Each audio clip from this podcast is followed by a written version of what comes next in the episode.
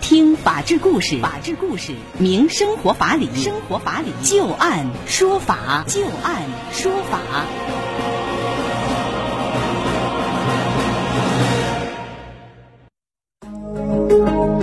北京时间的十八点零三分，您现在正在关注收听的是石家庄广播电视台农村广播，在每天的傍晚六点到六点半为您带来的就案说法，我是知金。在今天节目当中，我们将会邀请到的法律顾问是河北济民律师事务所的刘小龙律师。今天节目当中，我们重点要和大家讨论两个权利啊，一个是居住权，一个呢是祭奠权。丧偶老人唯一住房被出售，那么新房主要求老人搬离，法院。会如何来判决呢？先来看第一个案子啊，第一个案子是有关于居住权的。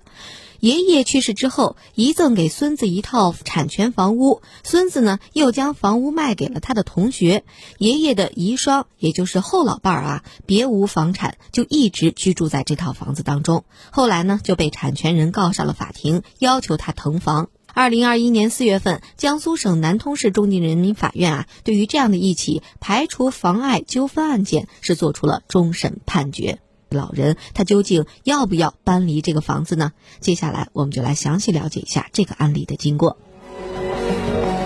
邢匪的前妻一九九二年过世，一九九三年他购得了南通市区一处七十平米的房产。二零零五年，开有一家小杂货店的汪秋菊在为邢匪送货的时候，两个人相识了。二零零六年十一月份，汪秋菊和时年已经八十一岁的邢匪是登记结婚。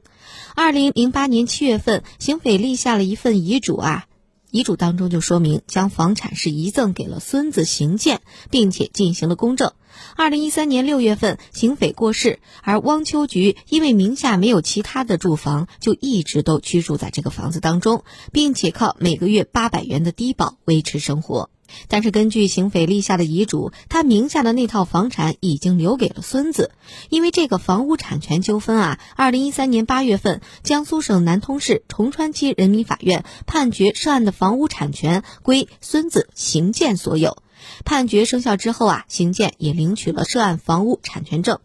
随后，邢建多次要求汪秋菊搬出啊，但是汪秋菊都置之不理。邢建一气之下给房屋是断了水，双方的矛盾是越来越深。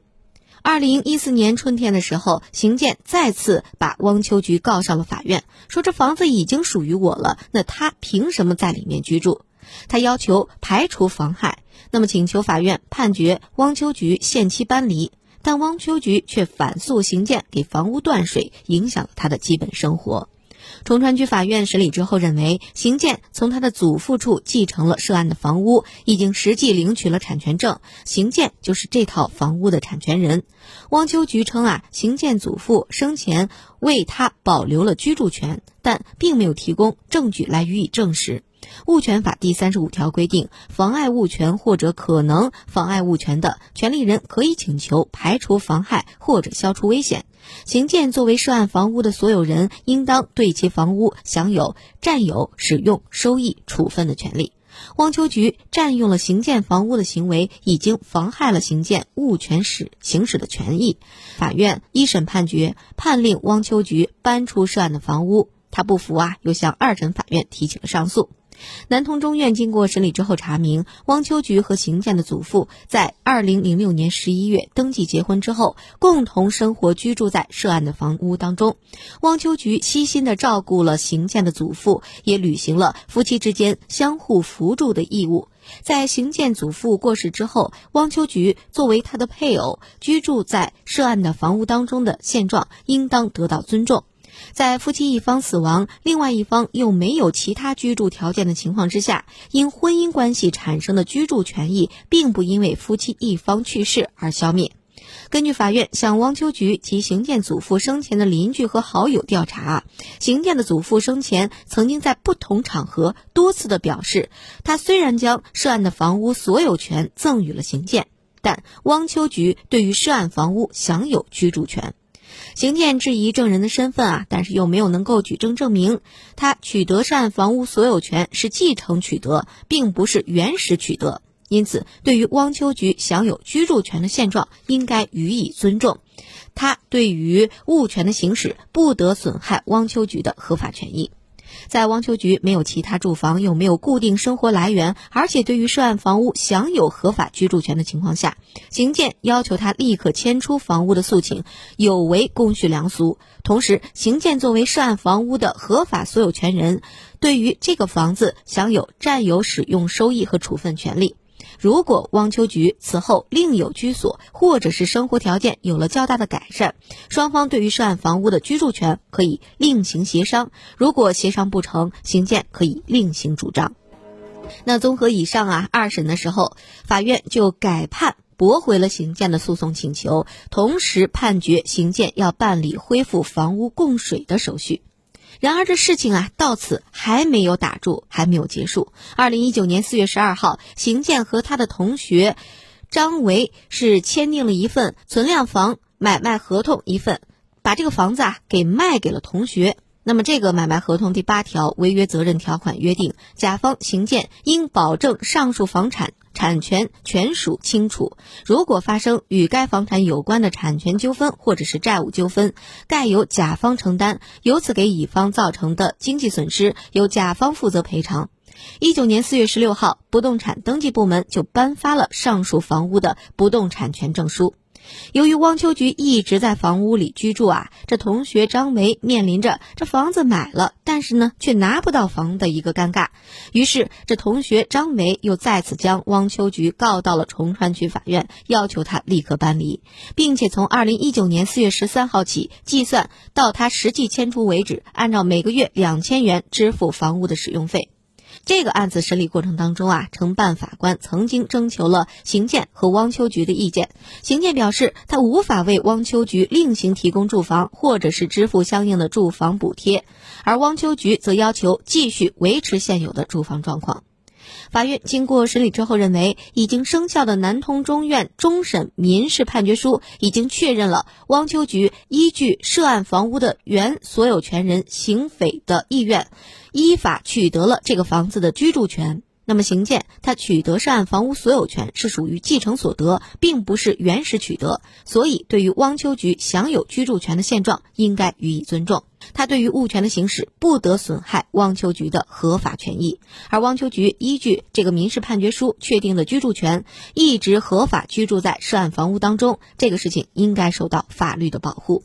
而邢健在没有取得汪秋菊的同意，并且妥善安排他居住的情况之下，也没有保证涉案房屋的产权清楚，擅自出售给了同学张维，而张维也没能够提供证据证明汪秋菊另有居所，或者是生活条件有较大的改善，而且生效判决书也确定了汪秋菊对于这个房子享有合法居住权。这样的情况下，张维他要求汪秋菊立刻迁出房子的。诉请于法无据，法院最终判是不予支持。同时，法院还认为啊，说民事主体从事民事活动，应当遵循诚实信用的原则，秉承诚实恪守承诺。那么，张维，如果你认为涉案房屋存在汪秋菊的居住权而造成了相应损失的话，你可以另行向邢建去主张违约的责任。综合以上，法院判决驳回张维的诉讼请求，张维不服啊，又提起了上诉，二审是维持了原判。那接下来我们就来听一听刘小龙律师对于这个案子的分析和点评。这个案件呢，可以说比较复杂啊，那么涉及到两个这种涉及到居住权的这样一个案子啊。嗯，咱们国家这个民法典呢，和这个以前的那个法律规定相比呢。呃，非常明确的确立了居住权这么个概念啊，并且强调呢，就是在法律当中规定了所有权人是不得对抗合法享有居住权的这样的权利人的。嗯，在这个案子里边呢，我们说呀，如果严格的从这个法条的规定上来说，应该是属于一审判决的这个内容。就是谁有这个产权，他应该说是获得了这个房子，你别人就不能在我这儿居住，是吧？对对对，是的，就是如果说严格从法条的规定上来说是这样一个规定啊，但是呢，我还是支持中院二审的啊和孙子之间这个所有权人之间的这个判决的。为什么这么说呢？首先第一个呀，从这个婚姻法的角度来说啊，那么如果是夫妻双方的话，呃，那么他肯定是要共同居住的。那么从这个角度来说，作为本案的这个被告这个老太太呢，她对于这个房产她是有共同居住的权利的。当然，我们说这个居住权利呢，应当是在婚姻关系存续期间有共同居住的权利，对吧？那么他的这个爱人去世以后，他能不能再居住呢？那么这个时候我们就要涉及到什么呢？涉及到继承法的这个规定。但是继承法里边呢，也没有类似这种这种明确的规定。只是什么呢？有一个规定呢，就是在这个这个被继承人处分自己这个遗产的时候呢，应当给他的这个负有相关义务的人呢，呃，留有必要的份额。他有这样一个基本的精神和规定，但是他规定的不明确。但是我们说从这个角度上来说呢，就是第一，在婚姻存续期间，就是这个老人在世的时候，被告呢就是这个老太太呢，呃，她是有权利共同居住的。那么在老人去世以后呢，依据相关的这个继承法。这个老太太她的这个生活状态，她也是有这个相关的居住的这种权益的。嗯，毕竟呢，她离开这个房子以后就居无定所了，对吧？而且她又没有其他的收入，那么在这种情况下，应当去考虑她的这种生活状态。而且毕竟是老年人了，从咱们国家无论从宪法角度，还是从各个法律的它的基本原则上来说呢。还是要照顾弱势的这些群体的，对吧？那么对于一些利益明显会造成重大的损失的这样的呃人呢，也是需要考虑的。因此呢，我们说二审的法院呢，他的这个判决呢，我们说虽然说他不是说严格的遵照法条的规定，但是呢，我们说他的这种判决，我觉得还是符合咱们的这个法律的精神的。嗯啊，那么当然在这个案件当中呢。我们还要说呢，就是相关的这个证据啊，我们说也不能说老人一点证据也没有，那么他也还是有相应证据的，对吧？有证人证言，对，能够证明呢，这个老人他在这个生前呢表示过要让这个汪老太太呢，在这个他去世之后继续在这个房产上居住。结合着咱们国家的这个法律的精神，以及被告的这个生活状态，还有呢就是相关的这个证据。二审法院做了这么一个判决，确认了，呃，汪老太呢，她有居住权。我觉得这个不能说他是这个适用法律错误。我是感觉啊，刘律师，你看过去的时候，我觉得民法典出来之前啊，呃，颁布之前，好像大家对于居住权讨论的并不是很多，可能确实存在着这种情况，但是好像并没有特别明晰的有这个居住权这样的一个概念。您看刚才我们说的这个案子当中，孙子是继承得到了一个房子，这个房子当中有一个人在居住，相当于有一个人享有一个居住权。那到了后边他。这个同学这个案子其实也类似，就是我买了一个房子，但这个房子它里面有人享有居住权。那我虽然买了花了钱了，产权也过户到我名下了，但是我依然没有办法取得这个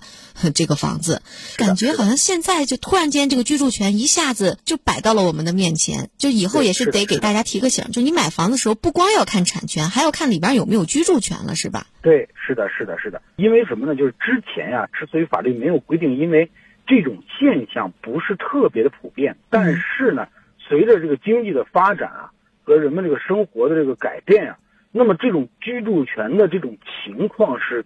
其实后边是大量发生的。嗯，而且呢，就是类似这种事儿啊，我也见过，就特别是这个再婚老人，特别容易出现这种。对对对，比如说原配夫妻，他这个孩子和这个父母之间，他怎么着也不会。闹到法庭上也不会为了这个房子就是产生特别大的矛盾，尤其是这种再婚家庭的时候，可能作为子女来讲，他会觉得那个房子，比如说是我父亲一方或者是我母亲一方的，就觉得我理应继承这房子完全是我的，跟这个后边的这个老伴儿就没有关系，他会有这种想法是吧？对对，因为你如果是原配夫妻的话，虽然居住权不明确，但是赡养义务是明确的，嗯，对，对吧？你不让老人在这儿住，那你要给老人解决。居住的问题啊，是的，对吧？这个义务非常明确。但是遇到这种再婚情况的话，特别是像这种老人的这种再婚的时候，呃，那么作为成年子女，对于这个这个继父母一方，那么他是没有赡养义务的。那么在这种情况下，又有